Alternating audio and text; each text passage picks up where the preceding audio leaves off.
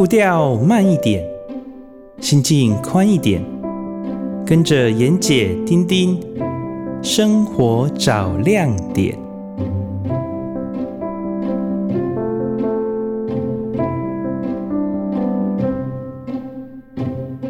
各位听众朋友，大家早安！很高兴又在礼拜天的早上和大家在空中相会。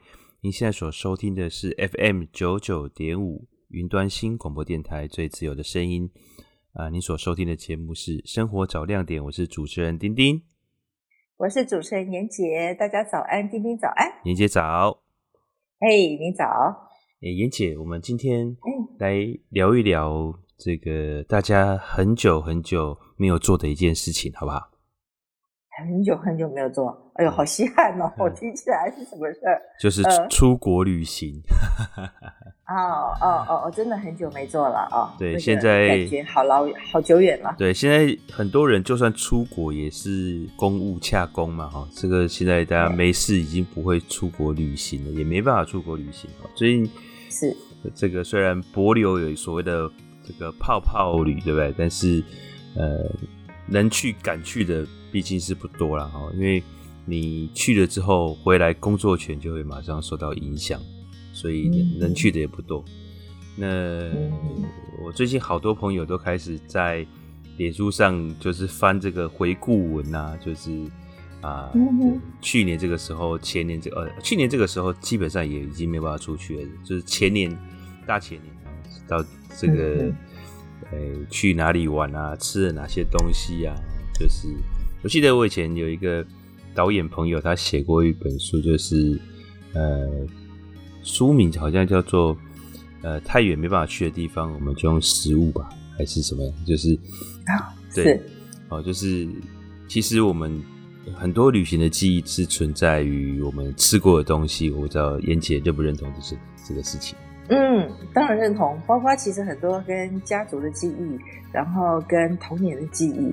或者跟特殊场合的记忆，跟味觉真的绝对是相关联的。对对对，所以有时候我们常常可能忘记了我们去过哪些地方，嗯、可是看到那个食物，或者是呃看到一个一个触动的记忆，我们就回想起来整段美好的旅程。妍姐有没有哪、有没有什么特别对对旅程或者是食物的记忆？嗯，一定有的嘛，我想你也有哈。呃，我倒是觉得您的刚刚的开场白触发了我一些一些感觉，这个感觉是突然回想到自己年轻的时候。其实如果算年代的久远的话，我也算非常非常早期的台湾女性出去自助旅行的人哦，而且回来写自助旅行的文章的人。哎妍姐，我想先，呃对不起，打断一下，我想先请问一下，早期我们的出国是不是有被限制啊？呃，对，早期因为戒严条例的关系，所以呃，一般人他只能用商务的名义出国。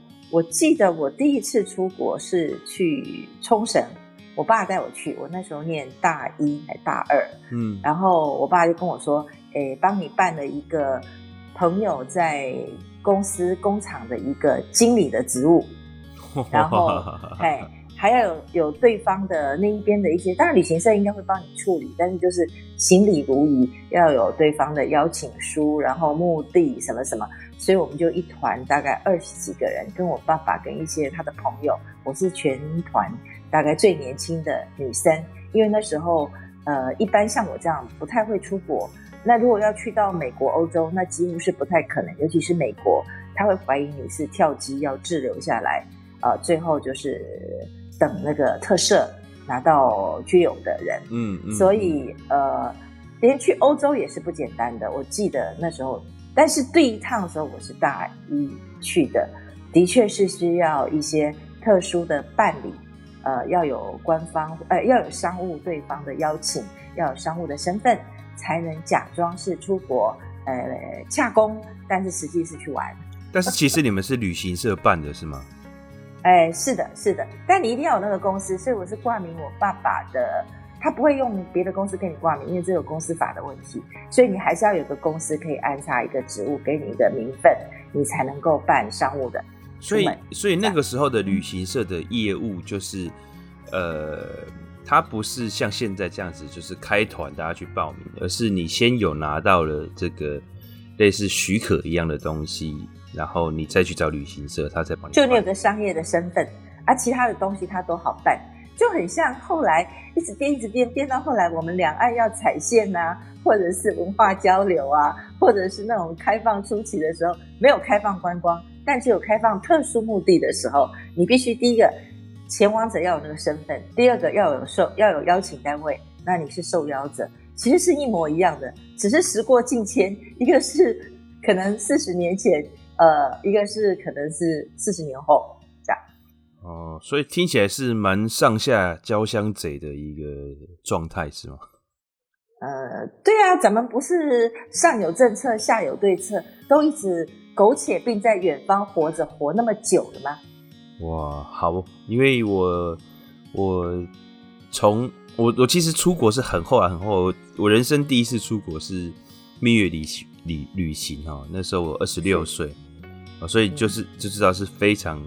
晚才服完兵役可以回出国了，哎、欸，对对，对，不用报备，对对对，所以我是非常非常晚才出国的人啊，就是我甚至之前小时候连什么日本迪士尼、香港迪士尼都没有去过的人啊，所以所以呃，对我来讲出国这个事情，因为我姑姑以前在华航工作，所以她常出国，但是因为他们是华航的员工嘛，所以这个出国是也是家常便饭。那对我而言，出国就是很遥远。我小时候甚至不觉得我会出国这样子，那是是真的长大之后才才慢慢有这个意识。但是我对小时候那个被限制然后出国的事情的印象是很模糊的，所以我好像只知道这件事情，但具体是怎么限制我也搞不太清楚。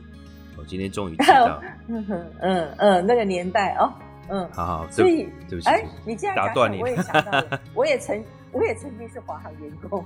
啊，真的，啊，对，所以我跟你姑姑既然可能是以前的前后期同事，同事，对，啊，对对对，嗯，想想生涯你不提起我都忘了。哇，你说你在当初在华航是也是做公关方面的工作吗？还是没有，我做空服啊，所以你当过空姐啊？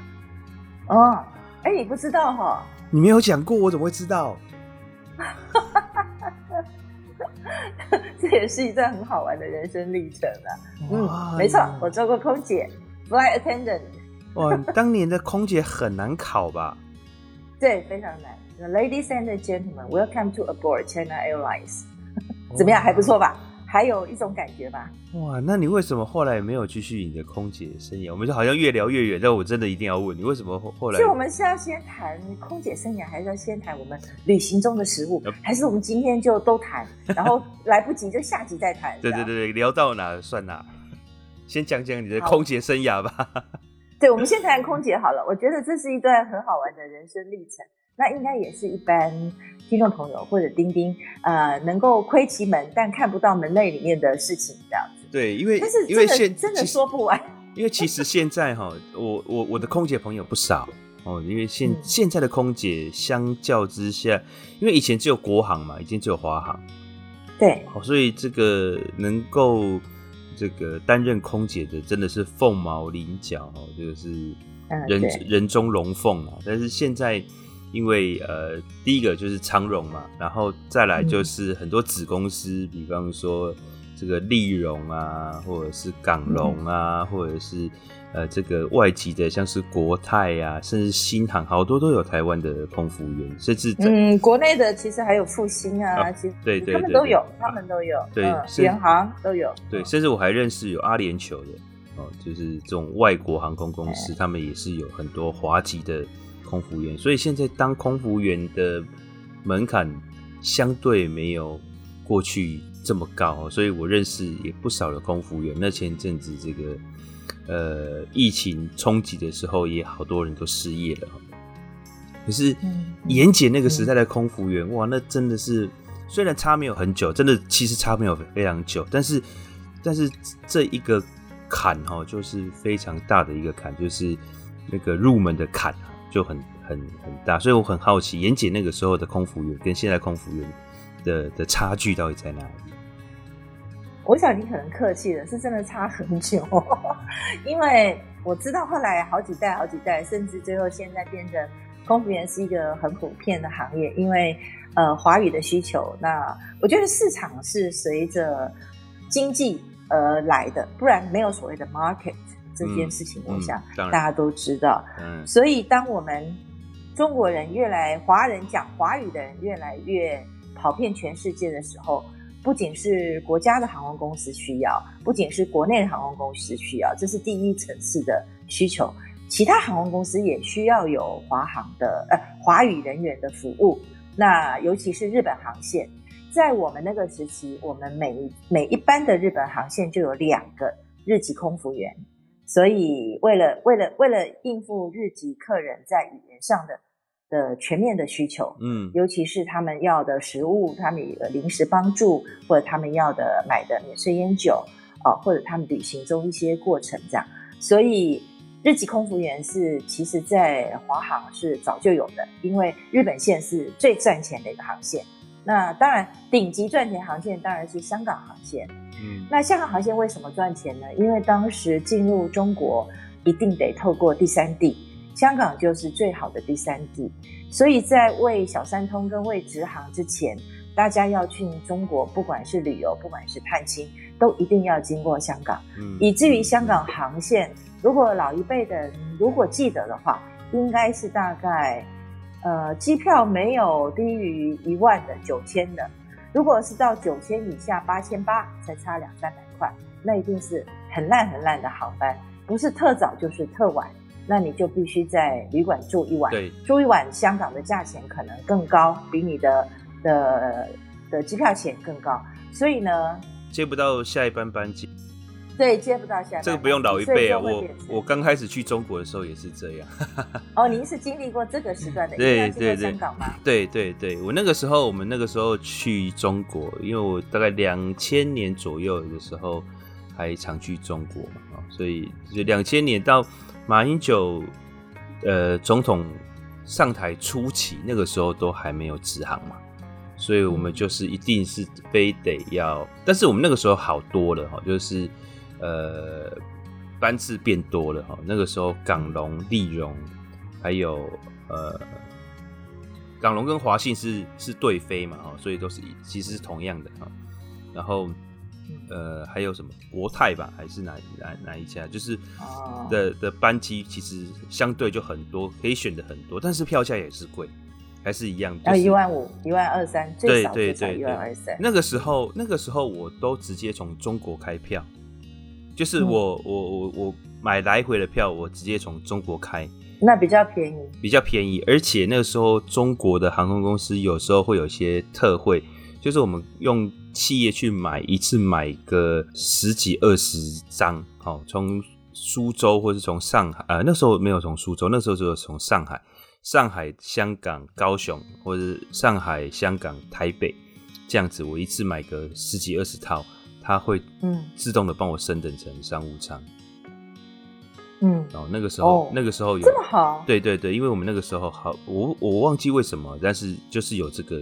这个升等优惠，但是一次就是买很大量这样子，那那已经是，嗯嗯。那已经是比较比较后期的了。前期的话，我知道是非常没得商量，因为能够飞的班次好像非常少，一天没有几班嘛，好像。嗯。嗯，你讲的状况，我觉得呃已经是后期了。对呀、啊，对呀、啊，很后面的。航空公司的复牌，为了这个。繁忙的航线，航空公司的复牌都已经纷纷来抢这块市场，来来 share 这块市场。对对，对，对，对，所以反而就是有分你讲的国家级航空公司，还有区域级航空公司，跟后来现在比较年轻的朋友知道的廉价航空，真的又都不一样了。所以我觉得这个这个这个高潮迭代的航空短暂历史，咱们都参与过，蛮精彩的。呃，对啊，我记得我们那个时候国内的航空公司。很多啊，那个多到出现飞安问题。我还记得有一次，就是呃一架我忘记是哪一家航空公司的飞机摔在兔子坑嘛，然后哎后来查为什么会摔下去，是因为这个加油的时候没加好，他们的这个加油设备出了问题哦，就是呃油比水轻嘛，可是他们他们的油是从下面开始加的，所以下面有一层凝结水，所以这个这个飞机的油料箱里面显示是还有还有还有这个燃料的，但是其实里面只那些是积水，对，它全部都是纯水在里头。哦，所以所以还没有飞到台北，在兔子坑就桃园兔子坑那个地方就就摔下去了，那是一个。呃，回航的空班机上面只有机组员而已，那就机组员全部都是罹难了这样子。嗯、那这完全就是因为当时台湾的的航空公司如雨后春笋般的的出现嘛，哈、嗯。那出现了之后，嗯、很多的设备地勤其实没跟上来，哦，所以产生的严重意外。嗯、所以我们那个时候，我大学的时候，我来回高雄。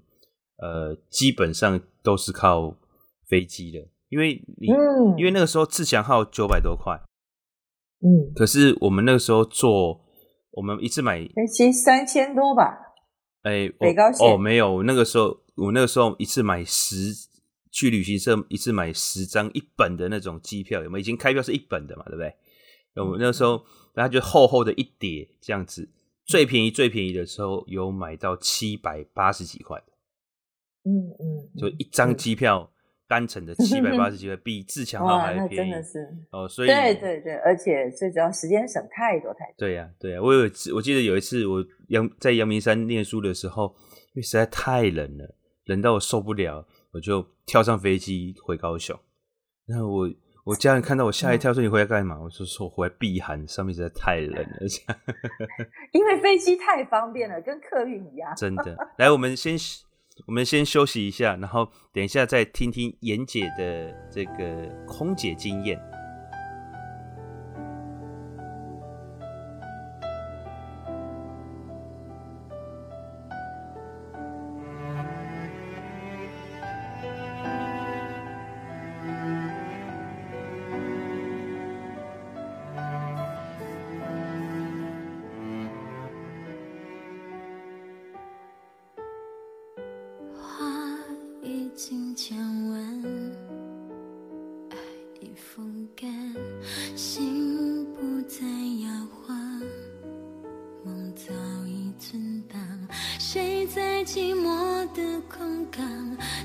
坐着离去的航班。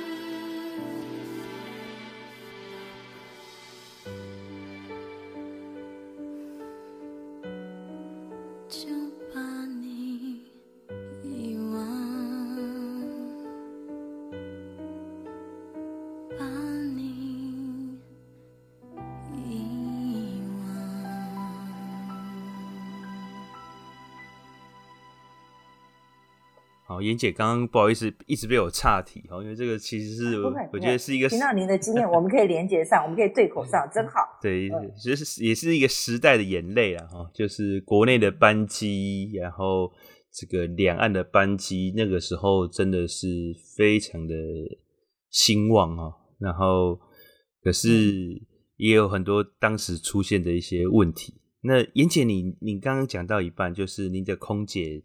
呃，那个时候因为这个最最赚钱的是香港航班嘛。嗯，对。为了这个事情，我记得我因为我喜欢写文章，你也知道的。嗯。所以为了这个事情，我还曾经在《民生报》的论坛，《民生报》是已经一个消失的的平面报纸哦。嗯嗯。那呃，当时刚开始的时候，《民生报》其实是比较娱乐性、休闲性，所以那时候在国家民族大义的状况下。很多人都只会看中实跟联合，其实是不看民生的。后来我们的生活慢慢富裕了，然后大家对于休闲、对于生活的家常、对于一些有一些明星的八卦还颇有趣，尤其体育，包括体育，对，所以就民生报就越来越夯，越来越夯。对。那我记得曾经有一阵子，民生报记者的出这个出席记者会，可能比中时跟联合还要重要。哦，你这个就是完全讲到了。我另外一个，你知道，我们以前小时候从小就是看看这个报纸。我很奇怪，我我很小就喜欢看报纸哈。那那个时候最最大的报纸就是中时跟联合。我在的时候其实是报禁的最尾尾巴哈。那报禁那个时候还有限章、限量、限地，所以它其实就是。大家不是忠实就是联合，不然就是还还有一些在地的新闻，那个时候还有，但是很少了，已经已经慢慢的都是忠实联合两家的天下。民生报其实是联合报的旗下嘛。那到我真正进入了媒体之后，因为我一开始就是在在报界，嗯，那那时候就是联合报就是联合报、联晚，然后经济日报跟民生报嘛，他们都是能够进这四个报报纸体系的记者，都是当时业界。最优秀、最优秀的哦，就是他们有两个录取的方式，一个是联招哦，他们就好像是大学联考一样，租了一个学校，然后要去考试的人哦，就全全部一起去进去考试这样子哦，然后进联合报。嗯、那另外一个就是当然是挖角，所以、嗯、所以当时能够进这些报社的人都是最优秀的精英。那民生报更不用讲，因为刚刚妍姐讲的这个呃娱乐、时尚啊、体育。经济，呃，就是消费性的经济哈，这种东西就是民生报那个时候大概是直牛耳吧，因为那个时候其实台湾还没有所谓的像是 Vogue 啊，或者是这个什么美丽佳人啊，或 GQ 啊这些大型的杂志社都还没有，所以基本上所有的时尚资讯都是靠民生报是第一的。嗯嗯嗯，所以就变成记者，呃，我们公关业者很重要施力点。嗯，对对对对。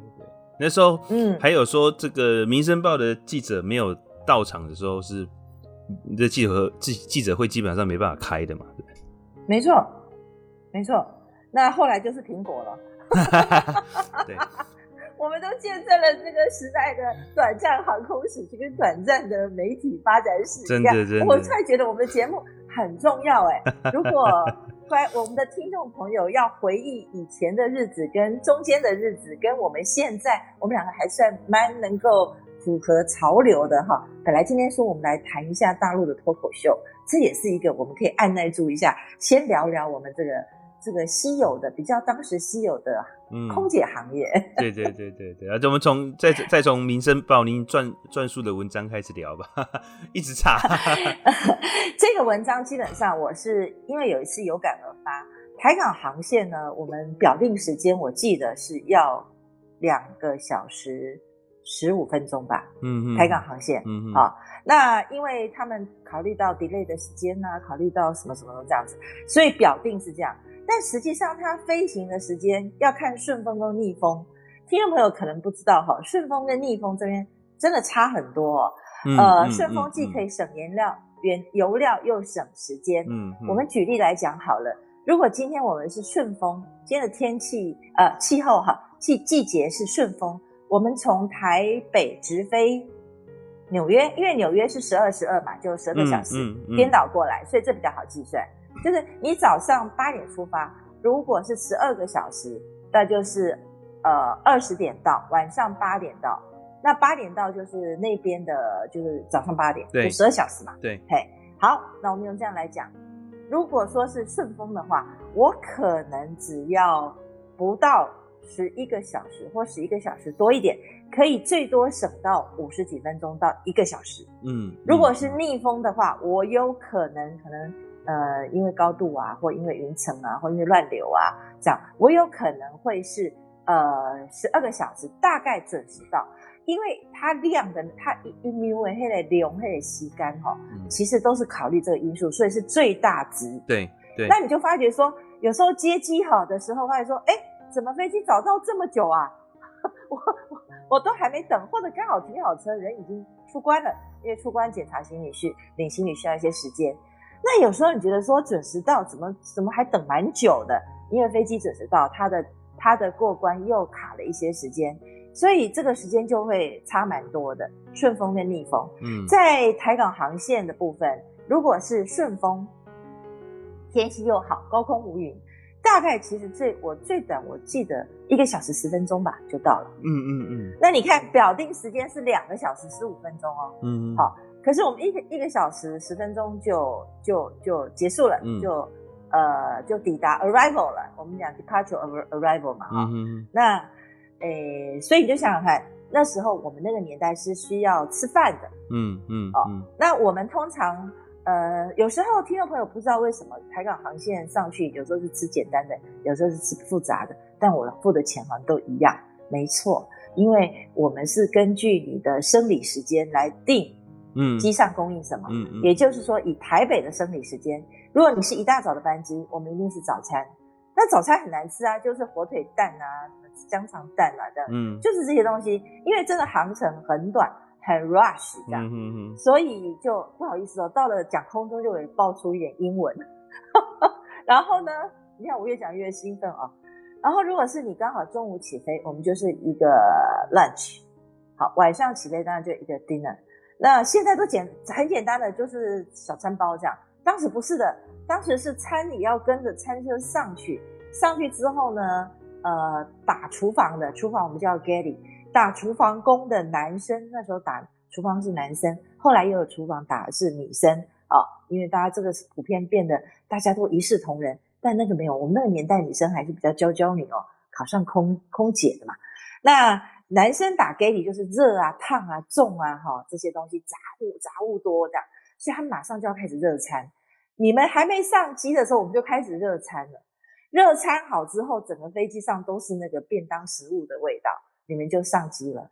好，所以一开始飞机还没还没摆正，现在是规定要摆正，空姐才能从她的工作椅上起来。没有，当飞机还在斜的。提高高度的时候，我们就要起来了，因为要送毛巾。毛巾可能下面还没起飞，一关门就开始送哦。送完毛巾，因为可以减减少工作量。送完毛毛巾后，其实其实我们水都已经备在那里。那个年代只有三种饮料，一个是 orange juice，一个是一个汽水，就是 Sprite 或 Coke，嗯哼，一个是 water mineral water，所以就应该讲四种。那我们通常就是把可乐跟 Sprite 跟 Seven Up。变成一种叫有气的，嗯哼哼，一种是没气的，嗯哼，一个是水这样，嗯，然后每一排里面的盛盘里面都三种纸，呃，三个纸杯，呃，三好几排纸杯，三种饮料都盛好了，然后一叠一叠叠起来，随着飞机斜升的高度往云层冲的时候，我们就要赶快起身了，起身就赶快送水，送水，送完水有人收去出去，一边送水，另外一头就收杯子，很快吧。嗯嗯嗯，同时进行。那收杯子，其实我们在比较冗长的服务里面，它有 SOP 的，要用盘子收回来，不能用垃圾袋，也不能用我们的餐车、垃圾餐车收收。但是实在没时间了，就干脆最后都拿个大垃圾袋，请你把你喝完的纸杯往里面丢。嗯，好，那比较讲究的，因为我们的座舱长啊，就所有服务人员。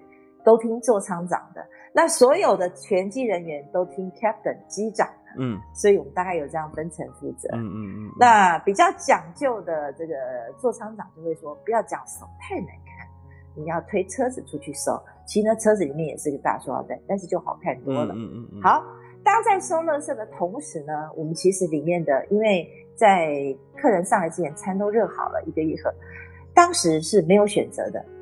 好，我记得早先有选择，但是有选择之后太恐怖了。呃，短短的航程，你还问客人要吃鸡肉饭还是、嗯、还是那个海鲜面，太恐怖，太恐怖了。嗯，所以最后只有一种。好，那今天如果都是鸡肉饭啊，就全部很热很热的餐，整个连面包、奶油那个都是要另外夹的，放到他的餐桌上。啊，今天不好意思，今天是鸡吃鸡肉饭，哎，谢谢今天吃鸡肉饭，哎，谢谢今天吃鸡肉饭，哎，你吃鸡肉饭吧，啊，今天吃鸡肉饭，这样全部弄出去之后，嗯嗯嗯，另外一车就是饮料。我们一定要跟着上饮料，因为你吃了饭，吃了面包夹奶油，你不可以没有饮料。嗯、那饮料最基本的是咖啡茶，嗯、但是偏偏这个航线我们也供应酒，嗯、所以 饮料车就要出来。所以通常是我们餐车一送完，galley 里面的男生餐都热完了，全部都准备好了，他就要推饮料车出来了。好，饮料车里面一定要补充，一定是有红酒、白酒，还有 whisky。那最重要是女生不喝这些，那一定还是持续有 orange juice、coke，还有 mineral water，还有最重要是 tomato，增增加了一些不同的果汁类，让你的吃饭的心情跟配的东西更多选择。好啦，一个一个问一个问，请问 tomato juice、orange juice 或者是什么什么的？好，大家都，所以你就知道说，当这些东西走完的时候，其实另一头的客人其实都吃完，嗯、他就在等你的 coffee、coffee or tea 这样子。真的非常的紧张，这时候可能已经已经快要到香港了。那这时候机长就说来不及了，免税烟酒不要卖了。好，我们就说哦，那就起码饭后不饭后不用推免税烟酒嘛，就有点时间收餐盘了。好，大家就很战战兢兢的餐盘，我一次手可以重叠最多重叠七个吧，没问题。嗯嗯嗯。以前那个塑胶餐盘加上面的餐盒跟杯子。好，只要没有那些高低差堵在那边，所以我们都先把上面高的纸杯啊、塑胶杯啊、酒杯啊，是塑胶的嘛，全部收完之后，我看可以一次叠七个，七个拿过来，我可以准确的塞进三餐车，不用一个个塞，嗯嗯，因为真的没时间。好，那问题是飞机已经准备要 landing 了，降低高度，那我们怎么听降低高度呢？这时候如果你在机翼旁边，那我们应该很熟了，都。都都听得到哦，不论你在哪个出区域，刚开始飞没什么经验哦，你听 landing land 那个 landing gear，嗯哼，就是降落的那个轮子已经放下来了，放下来之后，襟翼会放下来，因为要要要逆要踩刹车嘛，嗯，所以飞机翅膀的襟翼会放下来，像鸟一样打开它的襟翼，这时候座舱长就是我们有固定的时间点，就会开始进行广播。呃，各位旅客，我们即将准备降落，呃，在香港启德机场。那如果您这边呃，除了一些必要的移动之外，希望您留在椅子上，好，收起您的前面的餐桌，系上您的安全带，然后注意我们可能下降的时候会有一些气流不稳的状况，啊，所以请您务必系系紧安全带，安全带。当这个一讲的时候，我们要所有事物全部放下。包括在整理餐车，包括在厨房干嘛，我们全部就要笑容的走出来，在两个机车机舱的走道里面说：“呃，请你好，请问系好安全带没？你好，请系安全带。您好，请系安全带。”这样都要一个一个检查，就跟起飞的时候一样。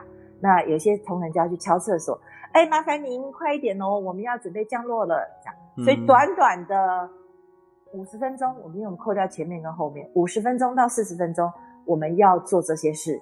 所以呢，很多人在港台见就一直骂，一直骂，一直骂，说服务很差，跟赶吃饭跟赶什么一样。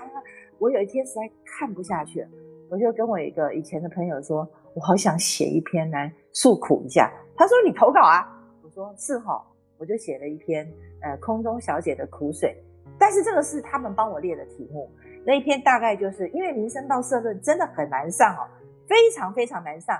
一天出来只有三篇，都是他们自己重要的或知名人物的人才能上得了。嗯，社论这个，嗯，这个位重要重要的，最重要的位置，没错。嗯、就那天我竟然上了社论了，一个空中小姐的苦水，我现在还留有那一篇呢，改天可以拍照给你哦。哦，他就是我就是写说，平均我记得每一个客人能够被被分配到的时间大概九十秒。嗯嗯嗯，我计算过了，以飞机的座座位跟服务人员，一个旅客能够被分配的港台线服务时间大概九十秒。在这九十秒内，我们要做完所有在您上机之后，呃，开始做的所有的事情。所以我就说，请不要再埋怨空中小姐没有办法做好您的服务，因为这么短短的航线里面，可能我们要给客人服务的东西，最重要的是安全。所以客，所以空中小姐会督促你做这个事，会急迫的请你做这个事，或我们不能卖免税烟酒。我曾经因为没有卖免税烟酒，但客人一定要买，因为他可能要送人或什么。那时候免税烟酒比较便宜嘛，他就硬要说，我就是要买免免税烟酒，你要开给我，这是我的权利。好，我们把室友把封条打开，在飞机已经降落的那个那个已经斜下来，快已经看到跑道了，我还在拿免免税烟酒放在。放在那个免税的袋子里面，要拿去给他。他早就回座位了，为了安全的原因。但是我还必须把这件事情做完。我还记得，等我拿给他的时候，回到座位，其实飞机已经 touch 了。哇塞，已经着地了！我的妈呀，太危险了吧！你从天上降落，被你的美丽淹没。虽然我平时沉默不语，莫名喜欢下雨，可是见到你，我不想要出去。你从天上降落，我的心被你解了锁。就是爱，我问你说对不对？不急，你慢慢想，反正过了十八岁。Yeah、我知道，我都明了，完美降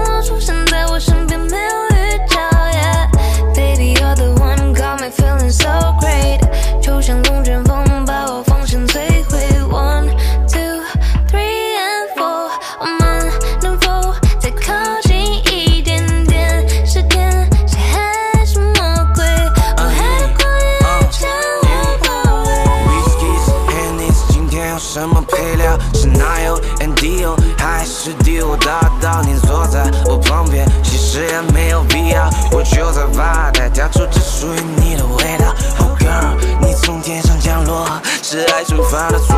我没时间闪躲，你眼神实在太惹火。Yeah，强烈的爱意其实早就将我。你从天上降落。被你的美丽淹没虽然我平时沉默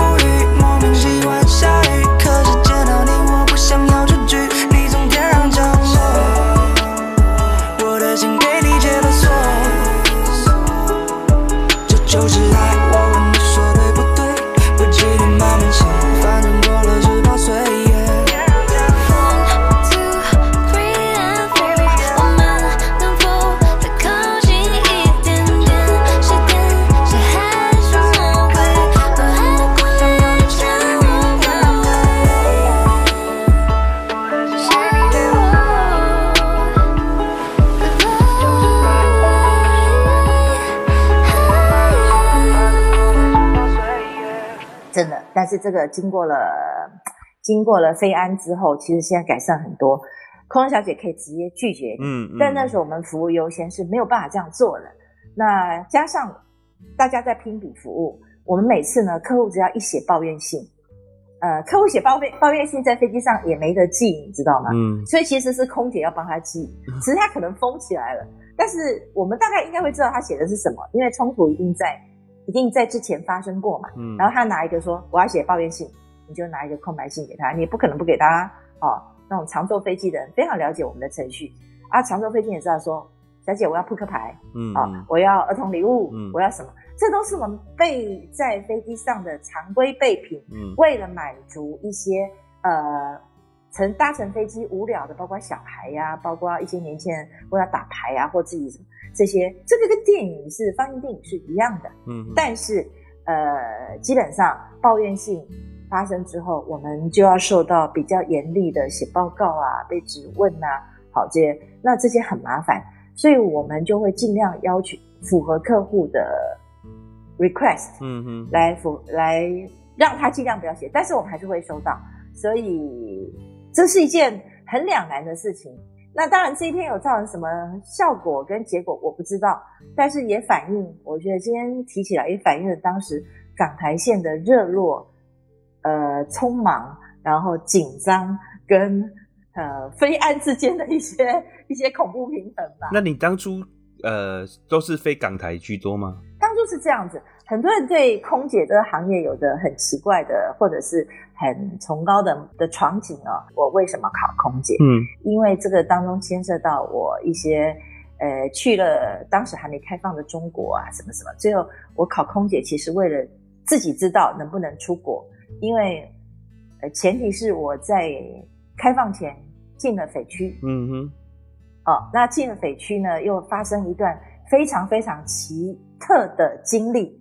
这个奇特的经历，直到现在，许博颖只要见到人，我在旁边跟我说：“哎、欸，这个姑娘以前还没开放，当然没开放就进中国了，发生了好多好多故事啊啊，那个真的是写小说写不完的。”嗯嗯嗯。然后呃，但是回来之后，我因为照片冲洗照片，因为原因，我被人家密告告密了。嗯嗯嗯。那个那个年代是匪谍就在你身边，保密防谍这人人有责。嗯。所以我可能在洗照片的时候。北区嘛，看得出来，我就被照相馆的老板告密了，诬告了。嘿，那我爸爸知道了，所以我爸爸就跟我说：“你有可能一辈子都没办法出国。”嗯，这样。那我又很喜欢旅行，那我又不知道怎么去问说我能不能出国。所以呢，如果出国，万一在机场被拦下来，我会不会被关起来？好多种很恐怖的想象。所以我在想说，只有一个方式能够测验我能不能出国，那就是去考空姐。嗯哼哼哼哼，年轻人想法很简单哦，所以我就去考了。那考空姐，我们可以来讲这一段。嗯，我不知道考空姐是一种需要补习班，然后呃需要语言，需要有考古题呃的一个被训练、被被补习的行业，我完全不知道。你就我就看到报名嘛，你就傻傻去考报纸嘛，我就傻傻去考了报名。然后那个时候在仁爱路跟跟。复兴南路的空总一定是在那里嘛，因为跟空军有关。我们早期华航跟空军有关，那时候还没有什么华信，什么都没有，就只有这一家。所以远东也不远东不是出国的，我考那个没用啊，没有办法知道我能不能出国，所以就好呗，去考。哎，考试分三天还是四天？我想说，哦，我是被排在第几天？我忘记。哇，我才知道那次考试有三千多人报考。嗯哼。三千八还是三千七吧，我已经忘了。结果只取只取一百二吧，好像，嗯，只取一百二十个，好，可能一百二十个里面也是被取，我这我我已经忘了，但是绝对没有超过一百二，八十还是一百二，因为我每一次二十人，二十人四个梯次，哦，那一次取八十个，我记得了，我们那一批整个录取之后是分四梯次去受训，每一梯次二十个人，嗯哼嗯嗯，还是嗯好，那就。很奇，反正我我这个一路都非常的奇怪。好，结果呢，我不知道第几天，呃，第一天他是第一次面试，他是要求你穿呃窄裙跟白上衣、白鞋子、白白 T、白衬衫。好，那呃可能是要看你的身材嘛，我直接就这样讲，我没有什么窄裙啊，因为我喜欢穿长的那种像奇遇那样子的民族风。好，然后比较飘逸的中文系嘛，谁在猜穿窄裙？那个工商社会才才穿窄裙。好啊，就我就穿学生的卡其裙，大学服。对，大学服就是每个月开会的时候 穿的大学服。那白衬衫当然简单啦，啊，好，就是好，我就去了。去了之后呢，哇，好多座位哦，跟那那个大概七八百人吧，整个每个座位都排满满的，坐满满的。我就坐在所有人群蚂蚁人群里面，每个都穿窄裙哦，那头发要扎起来。好，那大家都拿个纸条啊，然后前后呃，然后他们可能有些人是认识的，在那边聊天。我只有我一个，就坐在那儿，然后就就被被叫号码嘛。每一次进去好像十个人，好，他们第一关面试是每每一次进去十个人，然后就看一下，然后看看你，然后再简单聊两句，很快那一关很快。所以呢，我就我就问他们说。哎，请问一下，快到的时候我就马上问说，请问一下有什么需要注意的吗？因为我看你们都拿一个一个条子，我没有这个条子，是要去哪里拿吗？这样我是不是漏了什么报道程序？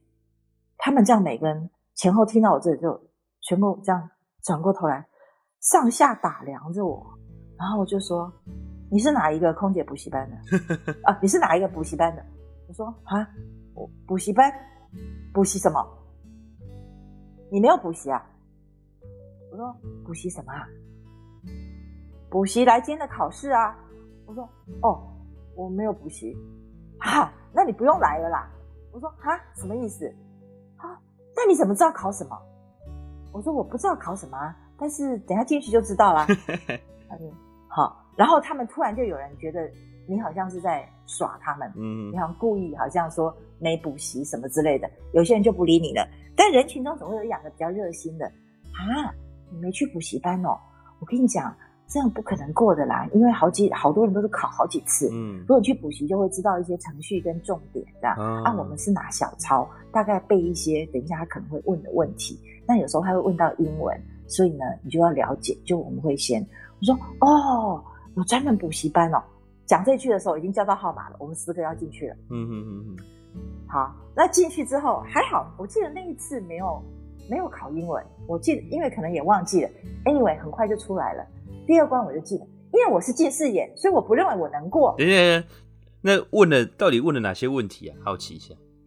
我觉得第一关哈，因为考考三次嘛，所以你现在是第一次，他不会问太多问题。嗯，他就仪容检查一遍，因为身高一定一六零，他要看身高。嗯嗯嗯。好啊，体重的限制高，然后再来就是容貌的限制。然后身材，嗯，好，为什么要高呢？其实不是要选美，各位听众，因为行李箱在头顶的行李箱非常的高，嗯，嗯，我们要帮旅客放行李，一定要够高，才能把你小小的行李箱跟你的个人的 personal belongings 放上去，嗯，OK，嗯，嗯，所以呢，我来放行李，头顶的行李是最适合的，嗯嗯，因为我长得一七零嘛，嗯嗯，啊啊，开玩笑。所以我忘记了那一关，但是呢，基本上就想说我不会过嘛，因为人家都是有补习的。嗯嗯。大家有些问一些问题啦，诶，什么？呃，你是读什么的呀？这样。但我记得英文这一关不是重点。嗯，嗯。好，过了大概两个礼拜，收到了第一关，竟然过了。但是我其实内心中是知道我我不会过的，因为我有近视眼。嗯嗯。这个我先提。但是我想知道我能不能出国。嗯。这又是。重中之重的第最最重要的所以，我还是去考。嗯嗯嗯。第二关是穿旗袍吧？嗯。啊，因为那时候华航的制服都是旗袍，所以除了旗要看旗袍的端庄，好，我就没旗袍啦。做一个旗袍也不知道多少钱呢。我想说，完蛋了，这一关就不要去考了。那因为他们他们都有补习班嘛，所以大家都知道是旗袍，我也不知道可以借。后来想想，我是中文系的，我们班有。班服，嗯，我们班的女生班服就是一个改良式的宽松旗袍，嗯哼哼哼。但是呢，他要求这个旗袍必须在膝盖以上，然后呢，这个旗袍旗袍必须在小手，哎，在大手背，就是手腕手腕以上。哦，那我想说，而且必须高领，高领到那个贴到贴到颈线，嗯哼。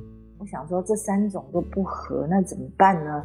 我又不是为了去当空姐，我只是想，好吧，我就拿起剪刀来，把我们那个到小腿肚的那个旗国呃中文系班服的旗袍，把它剪到膝盖以上。嗯哼，我再把刨冰给它听起来。你自己动手啊？对啊，我自己剪的。哇，太厉害了！然后呢，接下来就把袖子剪短，够个刨冰也听起来。那领子嘞？你知道那个那领子总领子我就没办法啦，那个我动不了啊。那腰身我也没办法，因为我们是宽松式旗袍。以前班服大家个个都不一样，长得不一样，怎么可能是做合身式的旗袍？但是第二关测试写合身式旗袍。嗯，好，所以所以我这个小姑娘呢，当时的小姑娘又不知不觉的又踏上了征途。嗯，好，哎、欸，我记得好像刷掉了很多啦，所以应该算算算是几百人。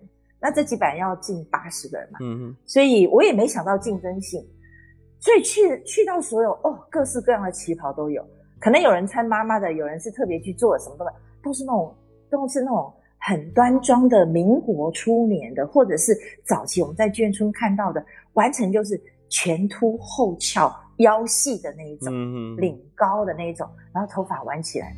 只有我，我是一个 A 字型的旗袍，斗篷式的。好，那呃，我记得那一天哈，一次进去六个吧，人少一点，因为六个还五个，一次进去五个，然后要评审一排，评审就快十个，嗯哼，所以是一个一个问的，嘿，那那个我印象就非常非常的鲜明。我进去之后呢，大家看我是唯一不同旗袍的，嗯，所以就。很多的评审就很奇怪，所以我的皮旗袍就成为成为注目的焦点，所以我就印象非常的深刻。嗯，第一个评审就问了，有男有女都很资深的嘛，嗯、应该是内部外部都有。嗯嗯。第一个问题就问说，嗯，请问你当你收到第二次复试通知，呃，上面规定必须穿旗袍的时候，你有什么感觉？那你对你对旗袍的概念是什么？嗯，我心想说，哇哇，应该就是我的旗袍出了问题，对不对？嗯，好，我就说，嗯，呃，呃，评审你好，我实在刚毕业没多久，呃，做一件旗袍这件事情对我来讲负担是重的。那也许我考不上，所以我干嘛有凭空要去做一件旗袍或买一件旗袍呢？后来想一想，我既然是中文系，我有一件。改良式的旗袍其实就是班服，也不能说是旗袍。唯一相符的就是有两个盘扣，然后有个小立领，哈，立领上面一个盘扣。我说就是这一点风格符合。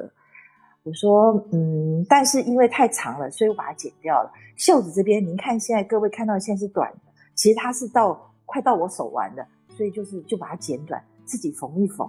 呃，腰身我是没办法自己缝嘛，嗯，因为这个。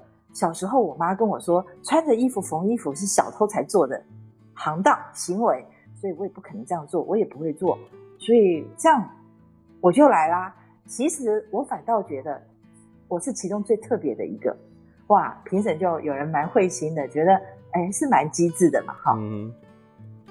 然后第二个问题，好像就有人问英文，就说你为什么要来考华航啊？要来什么？那我当然不能说我是为了测测验能不能出国啊，我就把我以前的经历端出来了，太好玩。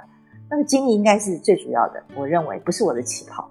我就说我很早就出喜欢自助旅行，出去旅行，而且我是单独的自助旅行，这个年代非常的少，所以我回来我可以写文章。那我回来会分享很多自助旅行的经验。我有一群自助旅游旅行的同好。那国内台湾的女性自助旅行真的很少。所以呢，像我这样会写文章、爱写文章，又可以出去收集很多自助旅行的这的这这些资讯啊、哦，我觉得我是一个最适合在飞机上工作，然后到各地去旅游的人。嗯，这样当然都是用英文了哈、嗯。然后哎，就就就那个评审委员就觉得很好啊。第三个问题，我记得是一个很冲突性的问题，但是我忘了，我又把它写成文章。都在我的笔记本里面，因为我的回忆录是一件很好玩的事，就是很小老百姓，但是充满了生活上的小张力、小冲突这样，所以评审委员真的笑到不行。那我大概就知道，我应该是征服了所有的评审委员，我应该是过关了。嗯嗯嗯，真的很好玩。第三个问题，我得找一找，下次补给你。嗯，但是很具冲突性。我记得全部委员都笑弯了，笑弯了腰了。嗯嗯嗯嗯嗯，很好玩。嗯，那到时候我们下一集可以来谈谈，呃，第三关是什么？训练是什么？我们是怎么考试过的？因为考试这件事情才能够真正开始试飞，这件事情很长，长达半年的训练。是件很好玩的事。好，那我们就是下个礼拜继续来聊聊。我们今天时间差不多了，那各位听众朋友，我们下集 再继续来听这个《空姐奇遇记》啊。好，OK，好好好，拜拜，听众朋友，拜拜，拜拜。